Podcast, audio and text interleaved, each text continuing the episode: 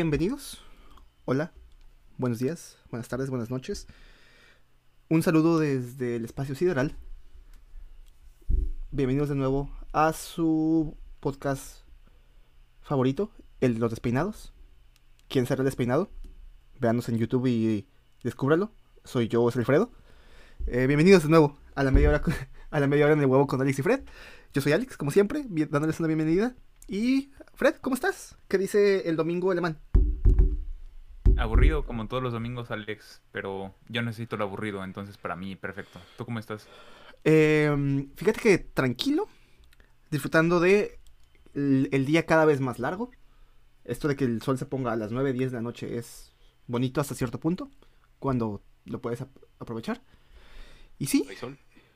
exacto, cuando no estás en, cuando no empieza a llover horrible o hace frío en mayo, porque aquí hace frío en mayo, porque al parecer el destino nos odia. Y sí, eh, así ha ido todo este pedo. Yo aquí estoy, tratando de recordarte a ti, Alfredo, que nos sigas en, en guion bajo media hora en el huevo, no, guion bajo en el huevo, en Twitter, por si no lo has hecho. Que tenemos solamente tres seguidores y uno soy yo. tenemos nueve. Tenemos nueve, así que tenemos el triple de lo que estás diciendo. Uf, bueno, hay que, vender, hay que vendernos abajo. Eh, ¿Dónde más nos puede escuchar? O ver.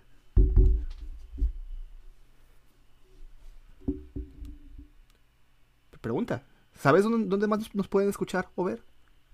Nuestro, nuestro lindo público. Eh, ya dijiste el canal de YouTube, ¿no? que te pedí un segundo. Eh, no, he dicho media hora en el huevo. Bueno, en Twitter. ¿Dónde más? Ah, en el canal de YouTube estamos como media hora en el huevo con Alex y Fred. Nos escuchan en los servicios de, podcast como Spotify, Google Podcast, Apple Podcast, iTunes, iBooks, como media hora en el huevo con Alex y Fred. Ahí nos encuentran. Tenemos ya 25 episodios subidos, Alex, ya un cuarto de siglo. Un cuarto de siglo subiendo este podcast que nadie ve. Es impresionante. Pero aquí estamos. Es impresionante. Es impresionante la perseverancia de nosotros. No, eh, y, ese punto, ¿eh? Ya vamos a el episodio 26. Lo puedo adelantar. Y cada vez se pone mejor. Es lo que me sorprende. Concurro, concurro. Muy bien. Entonces, este, Alex, yo tengo muchas ganas, así que ya. Llévatelo, llévatelo ya. Ya, muy bien. Entonces, sin más, sin menos, episodio 26, me dieron el huevo. Arráncale. Buenas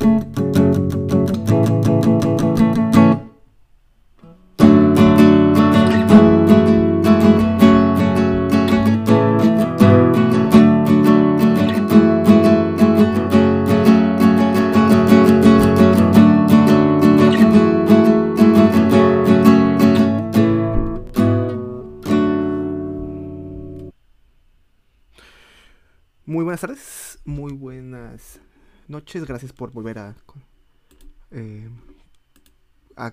sintonizarnos. Esta semana queremos hacer un poco de reflexión sobre eh, las fiestas, las fiestas, los días festivos, la el holiday, el día, el día feriado, em, para hacer un poco de comparación, un punto de comparación de lo que hemos vivido. Em, Octavio Paz diría que en la fiesta es donde el, mexicano verdaderamente se, se deja hacer. Al ser un, ente solitario, como él propone, em, la aglomeración de la fiesta es donde se puede permitir dejar de ser ese ente solitario y estar por un momento en grupo. Em, ¿Será esto cierto? ¿Será, esto que, ¿Será que nuestro espíritu de mexicanos y la fiesta trasciende el país y nos permite llevárnosla a otros países? ¿O será que estando acá y darnos cuenta de las diferencias en cómo los otros pueblos, en especial el alemán, las lleva? ¿Hay algún tipo de disonancia cognitiva? Eh, quizás, Quizás no, quizás somos solamente personas. Este. El punto de este podcast es hablar de ello, ¿no? Pero sí, eh, fuera de platitudes y cosas vacías, me gustaría empezar a preguntar acerca de las fiestas. Eh, obviamente nos vino a la mente el tema por ser primero de mayo recientemente y cómo se nos cayó por sorpresa, al menos a mí. Y Fred, empiezo con una pregunta bonita y tonta. ¿Se celebra aquí diferente eh, el día feriado? ¿Es un holiday y es un es una fiesta diferente a como lo vivimos en México? Yo digo que sí. Yo digo que sí y sobre todo el efecto que tienen los días feriados son muy diferentes. Porque, por ejemplo, bueno, retomando el ejemplo que tú, que tú sugieres del primero de mayo, que fue ayer, estamos grabando hoy en 2 de mayo, ayer fue sábado, pues aquí en Alemania los días feriados cierran todo, y sobre todo cierran los supermercados, que es lo que más nos afecta a nosotros, ¿no? Entonces, ah, a mí se me olvidó, la verdad, no, este, no pude ir al super esta semana, porque el viernes salí a trabajar más o menos tarde, y ahorita por el, por el COVID las restricciones están bastante severas aquí. Y yo vi la fila para entrar al supermercado y ya estaba lloviendo y dije, no, no tengo ganas de, de formarme afuera de la calle y estar mojado. Y dije, pues voy mañana, mañana es sábado. Mañana me levanto y voy al súper y aunque pues tenga que esperar, pues me espero. Pero oh, sorpresa, no, se me había olvidado que era 1 de mayo el otro día. Como que los días festivos solo los tengo presentes si están entre semana y sé que no tengo que trabajar, pero el sábado es como que, no sé, y pues ahora, como te lo dije fuera del aire, Alex, comiendo pan, literalmente comiendo pan y, ahí este quesito, lo que tenga en el refri. Y es lo que he estado comiendo estos días. Por si me ven bastante pálido, es por eso.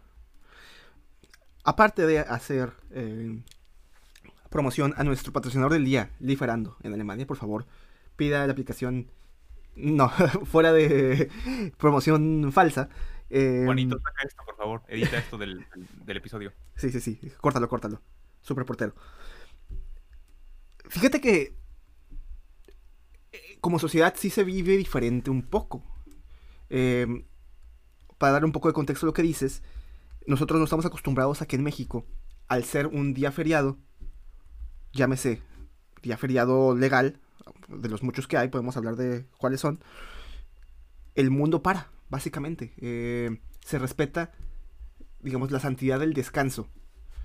Porque yo lo que veo, la diferencia entre el enfoque que, que le toman a los días feriados acá contra en México, es que aquí se busca mucho respetar la santidad, llámese, entonces, comillas, santidad o la dignidad del descanso por el día feriado. Mientras que en México se hace más un enfoque en, bueno, vamos a, vamos a buscar cómo hacer el puente, vamos a, a mover todo esto para celebrar la santidad de la celebración, de la fiesta. Porque lo que se le está dando importancia es eso, la fiesta en sí. O yo lo que veo en que el, enfoque de, las, de los días feriados en México son para eso, son para celebrar y no para descansar. Un ejemplo muy fuerte es, no sé, el 12 de diciembre en el centro de México, que es un, un, día feriado religioso. Técnicamente es el día del banquero, pero la verdad todo el mundo sabe que es para la Virgen de Guadalupe. En el cual eh, sí se cierra todo, pero se cierra porque se va a celebrar. Hay congregaciones religiosas enormes, la gente se junta, hay la peregrinación enorme, la fiesta en todas las parroquias y demás cosas que tengan algo que ver con la Virgen, se celebra.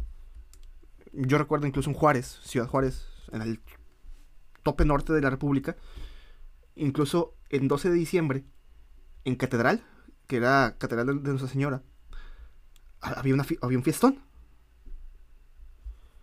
Y que, y es diferente a lo que se enfoca aquí, porque me, quieres decir que se celebra con fiesta el día de Pentecostés, que aquí se celebra, o el día de el ascenso de María.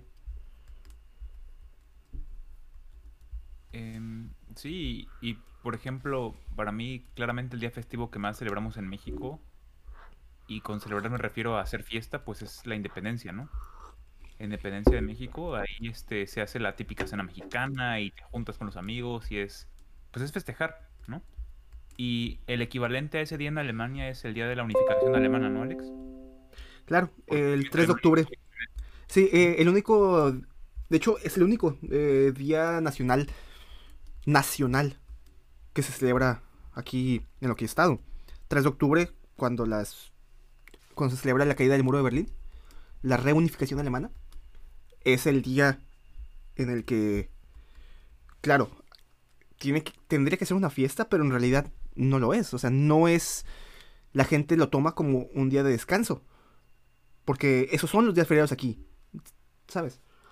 Aquí no vas a ver a los, los autos con sus banderitas de Alemania o la gente poniendo en sus casas banderas de Alemania o, bueno, aquí no hay sombreros, ¿no? Pero, pero a eso me refiero. En México sí ves en septiembre, ¿no? Los, los coches con su banderita, este, la gente con el sombrero haciendo las cenas mexicanas y eso. Exacto, la, vida, las, las, últimas dos semanas antes del 15 de septiembre, antes del grito, se vive alrededor del grito digamos, ese es el último año, no porque pues, estábamos encerrados todos, pero todo el mundo ya se tiene sus, eh, sus celebraciones personales, eh, en familia, o le gusta ir, eh, al menos ir al centro donde el presidente municipal y o el presidente gobernador va a dar el grito y se celebra. Y hay una hay un concierto hay un llevan allí para hacer concierto lo que sea. Es el punto de festejar. Y aunque en Alemania, incluso en tu estado donde estás, que es eh, en Baviera, es el de los estados en el mundo que tiene más días feriados en el año del mundo. O sea, sí, exacto. Se le da mucho descanso a la, gente. Para eso es, para el descanso. Y es lo que... No sé si seamos eh, únicos en el mundo, nosotros, que le demos un enfoque tan, tan específico al descanso, al descanso del trabajo. ¿Y sabes qué es lo que a mí me gusta? Em, bueno, para la gente que, no sepa, aquí en el estado en el que vivo, que es Baviera, como ya lo mencionó Alex, los domingos está todo cerrado, ¿no? O sea, es, es lo excepcional lo que está abierto en domingo, ¿no? Por ejemplo, los restaurantes de comida china, mm, mm. Eh, un Burger King, ese tipo de cadenas, pero por ejemplo, lo que son, bueno, bancos igual en México, ¿no? Pero lo que son supermercados, farmacias. Tiendas normales. Eh, los, los, centros comerciales, los centros comerciales. Imagínate que un Liverpool en México estuviera cerrado un domingo. Sí, no, impensable. Bueno, aquí sí. O un, o un, un Walmart, ¿no? Un Soriana. Sí, un Walmart, un Soriana cerrado un domingo. Pues no, aquí esta cultura de, del trabajo que se, respeta el descanso del trabajador. Porque, ¿qué es lo que pasa? Porque la razón principal por la que no se abre en domingo, para, lo que sepan, es porque para que alguien trabaje en domingo o en holiday, se le tiene que pagar un cierto porcentaje más. Es mucho más caro tener una fuerza de trabajo en domingo o en día feriado. Y además de que el gobierno alemán como que exhorta mucho a la gente a que los domingos estén en familia. El domingo es aquí el día que la gente sale a pasear al perro, los niños están jugando.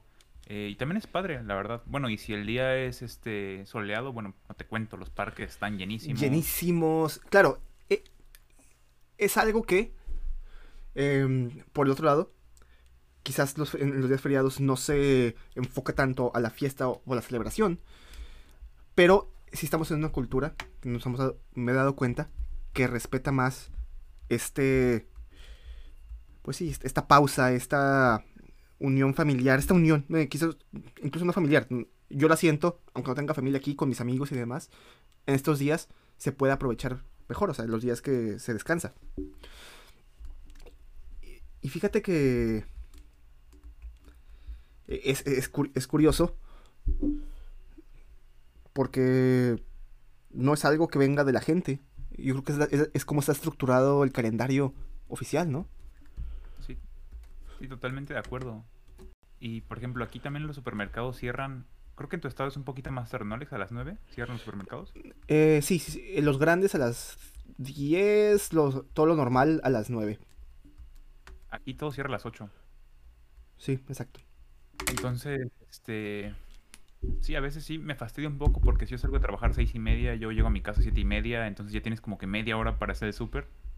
Pero aquí se le hace mucho énfasis a eso, que... Y no sé si es por los niños, yo creo que sí, porque oye, o sea, que a las nueve de la noche ya estén los dos papás en la casa, ¿no? Por tarde. Em, entonces, por ese lado está bien. Y yo también, Alex, quería, quería hacer énfasis en, en algo que para mí es en un tanto sorprendente, porque si tú piensas en el contexto mexicano, la mayoría de nuestros días festivos tienen que ver con acontecimientos históricos o políticos, ¿no? Y Sí, tienes en, en febrero la bandera, tienes después la, Constitución también en febrero, en marzo tienes el natalicio de Juárez, eh, en mayo tienes la batalla de Puebla, ¿no? Y después ya en septiembre tienes la, independencia, tienes la revolución, o sea, son bastantes.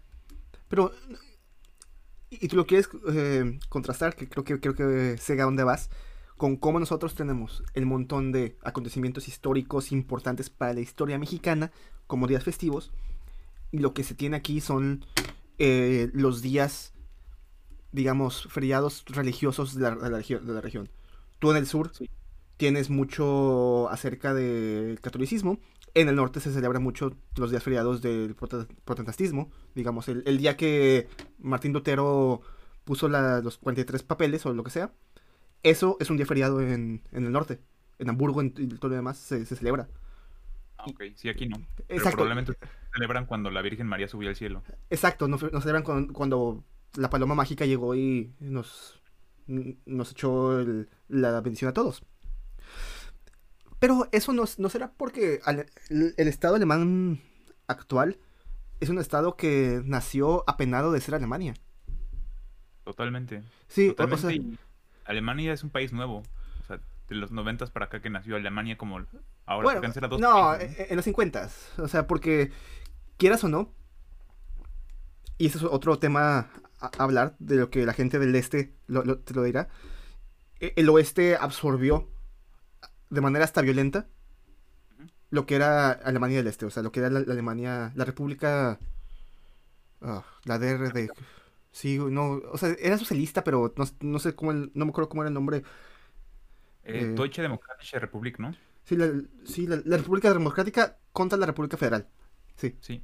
Bueno. La BRD, Bundesrepublik Deutschland. sí, la, la República Federal. Así que la federal, la, la actual, es el mismo estado que nació en los, en los 50 Ujú. que comió a la República Demo- Democrática, pero que nació bajo una tutela americana impresionante, una supervisión, una paternidad durante esos años, que yo creo que no les permitió crear instituciones que estuvieran orgullosas del, del- de, la, de la alemanidad. No es como en México, que yo creo que también hubo ciertas etapas y, nuestros días festivos oficiales por, por eh, eh, eve- eventos históricos nacieron después de la revolución. Nacieron después de la revolución, que fue un proceso en el cual se le quiso regresar la identidad mexicana mediante la educación, mediante todas estas campañas de alfabetismo y demás que empezaron a, a México a centralizarlos como, como un país centralizado, porque antes de la revolución, sinceramente, no había instituciones en todo el país, no había un alcance de un gobierno. Y, y es lo que, que quisieron hacer, unificar a México a través de la mexicanidad. Y eso es también algo interesante porque aquí en Alemania cuando fue el Mundial del 2006 causó mucha polémica que hubiera tanta gente con banderas alemanas y festejando y banderas en los balcones porque aquí eso no está bien visto, es algo un poco, no sé, curioso porque la cultura alemana, Alex, quizás tú, tú estarás en concordancia conmigo, la cultura alemana por lo menos en Latinoamérica es una cultura bastante admirada. Y, y aquí a los alemanes les sorprende a veces cuando yo les digo ese tipo de cosas. Sí, exacto. Pero- Eh, Sí, Sí, porque el, este verse al espejo y sentirse orgu- orgullosos de lo que hacen, claro, lo- lo- todos los alemanes lo sienten. Como, sí, somos buenos en lo que hacemos, eh, la tecnología, la industria, los automóviles, todo es, somos líderes en Europa, eh, organizamos todo este pedo. Sí. Pero de ahí a tener un, algún sentimiento de orgullo, de orgullo nacional, es algo que no ha sido, al menos yo lo veo, con gente de nuestra edad. No es, no lo es tan grande, o sea, no, no, no está tan establecido entre ellos. Lo que es muy interesante es el orgullo regional, ¿no, Alex? El bávaro es bávaro y el, el de Schwaben es Schwaben y los de Colonia son Köln. O sea, eso me parece interesante. Y en México no lo tenemos tanto, por ejemplo. Bueno, ustedes en el norte sí, nosotros en el centro para nada. ¿No será que la, el crecimiento del orgullo regional, el enaltecimiento de los dialectos, el sentirse identificado con o sea, defender tus colores de la región es una respuesta a no poder defender el color alemán, o sea, la bandera alemana general. Si, si ellos tuvieran, hubieran tenido en su momento la bandera alemana que portar con orgullo, como después de la guerra, como no se les permitió, quizás todo este movimiento de crecimiento de regionalismos no hubiera pasado. Porque pudieron haber unificado en, frente a sus símbolos y no a los símbolos más regionales. Yo una vez leí en el, en el periódico un artículo muy interesante que hablaban justo sobre eso y ellos mencionaban la globalización como un factor determinante. Entonces tienes este conjunto de, de factores que, que fomentan eso. El primero, lo que tú dices, que los jóvenes no crecieron sintiéndose orgullosos de ser alemanes. Y dos, la globalización. Todos se visten iguales, todos escuchan la misma música. Entonces tu regionalidad, tu dialecto, tus tradiciones regionales y locales te distinguen de los demás. Por eso el dialecto revivió entre los jóvenes, porque tú lo sabes, en los, en los 50, los 60, hablar dialecto era de alguien ignorante. Sí, exacto. Eh, de hecho, lo puedes ver, eh, estaba viendo, leyendo un artículo el otro día, en los 70 no había televisión regional que hablara con gente en... deja tú en dialecto. Que digamos, la BR, eh, la televisión regional de Baviera, tiene uno que otro programa en bávaro. No, eh, la televisión solamente había televisión centralizada desde Bonn o Berlín una vez que estuvo, hablando alemán alto, genérico, sin acentos.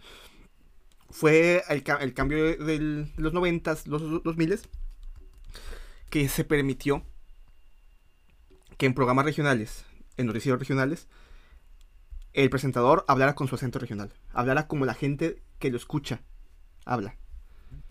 Eh, por, por eso mismo que la idea de el tabú del regionalismo dejó de ser un tabú y empezó a ser la norma. Y a mí me tocó cuando empecé el máster aquí,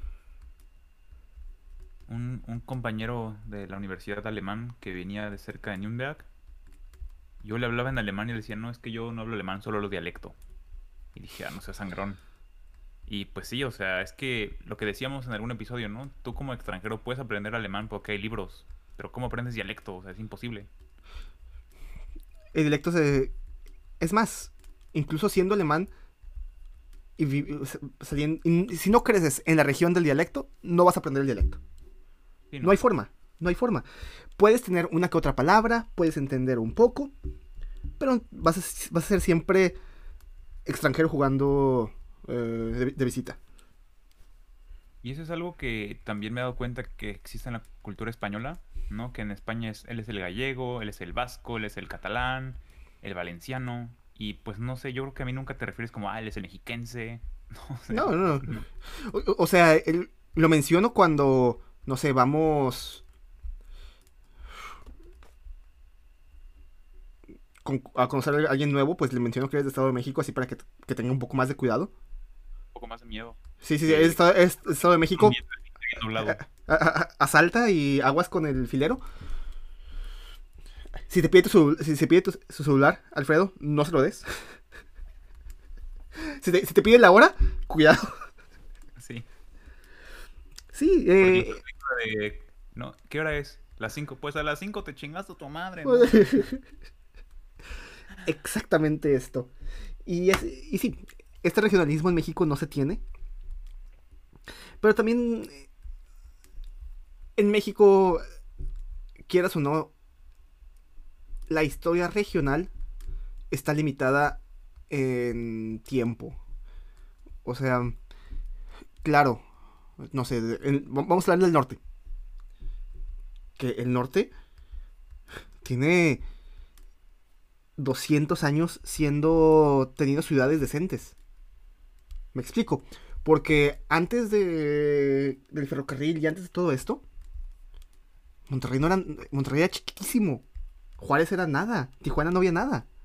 E, eran pequeños puestos para cuidar la frontera y, y ya. Eh, Zacatecas quizás porque había, minas y no es, no es tanto al norte. Pero la, centralización de México estaba alrededor de México, el Valle de México y el, Bajío y el centro, ¿no? Ahí había México. Ya, y estoy llamando a México al estado, el primer estado colonizado de, de los españoles, ¿no? Eh, Alex, eso también es un fenómeno en Latinoamérica, ¿no? Como fuimos países colonizados, ¿no? Por España y por Portugal en el caso de Brasil, pues es una cultura un poco más homogénea porque los valores culturales fueron impartidos, ¿no? La religión, el idioma. Por eso el español en México es mucho más homogéneo que el alemán en Alemania, ¿no? Sí. O sea, realmente yo puedo hablar español con cualquier mexicano sin importar de qué, qué ciudad venga. Sí, habrá lugares en los que me cuesta un poco más de trabajo. Pero no. O sea, y es que Alex, imagínate, si no hubiera españoles, pues yo sería azteca y a lo mejor tú zapoteca y tendríamos amigos totonacas y otros olmecas.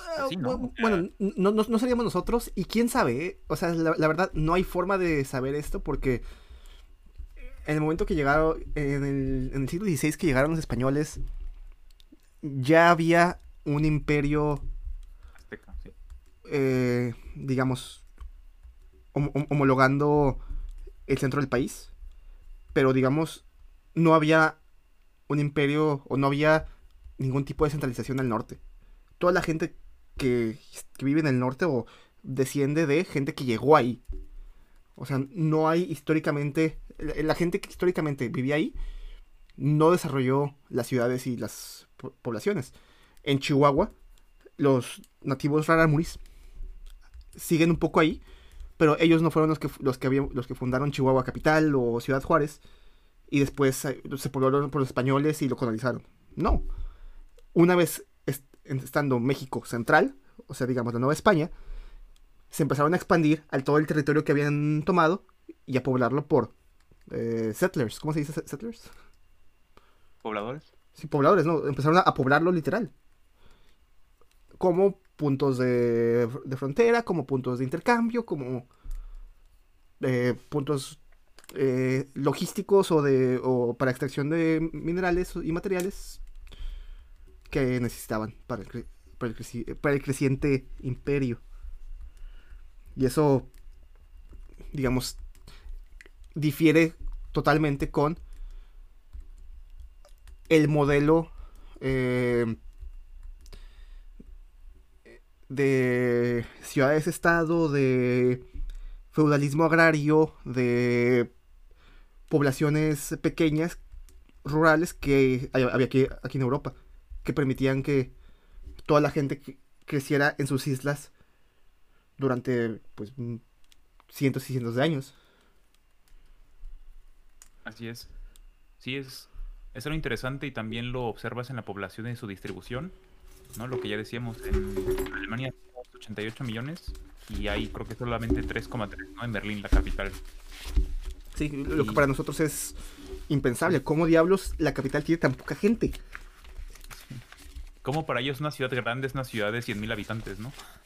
Eh, es una ciudad, es una ciudad, y, y tú ves, vas a una ciudad en México de 100.000 habitantes y dices, ¿qué es esto? Es un pueblucho de tercera. Bueno, la, mamá de nuestro amigo Philip vive en un pueblo con 40 personas. Digo, wow. He tenido clases en México donde estoy 40 personas en un salón. y, y, escuela privada, imagínate. No, manches. Sí, güey. y es que ahí sí, o sea, se infecta uno y toda la población ya está infectada, ¿no? Por COVID, o sea, pues es que son 40. Pero bueno, Alex, te quería preguntar cómo estamos de gasolina. Estamos llegando al final. Estamos llegando al final. Traemos ya la reserva. Sí, exacto. Hay que ir terminando. Yo que quisiera terminar la discusión con eh, una pregunta. ¿Tú crees que, bien, comparándolas con el tipo de celebración, el tipo de fiestas, el tipo de días festivos, el enfoque en descanso, en celebración, en fiesta, ¿hay, ¿hay diferencia estructural de, de las personas en sí? ¿O entre nosotros, o sea, entre alemanes y mexicanos? ¿O es más que nada un constructo, todo esto de los días festivos de, los estados que nos se impuso porque sí. Pues sí, como yo creo que tú lo tú le diste el clavo cuando dijiste que en Alemania la prioridad es que descanse la gente, porque también a pesar de las circunstancias y de los entornos, la, la población alemana es una población más estresada, ¿no? el europeo es por naturaleza más quejumbroso, más estresado. Y el gobierno les da como que esos momentos para, a ver, gente ya, ¿no? Este, relájense, desconecten un poco. Y el objetivo, como tú lo dijiste, ni siquiera es no, es, no, es solamente descansar, ni siquiera es festejar, ni siquiera es a veces viajar, ¿eh? Y en México sí eh, acostumbramos mucho el puente, ¿no, Alex? Y buscamos conectar y el buen fin, o sea, que la gente salga, que la gente gaste dinero.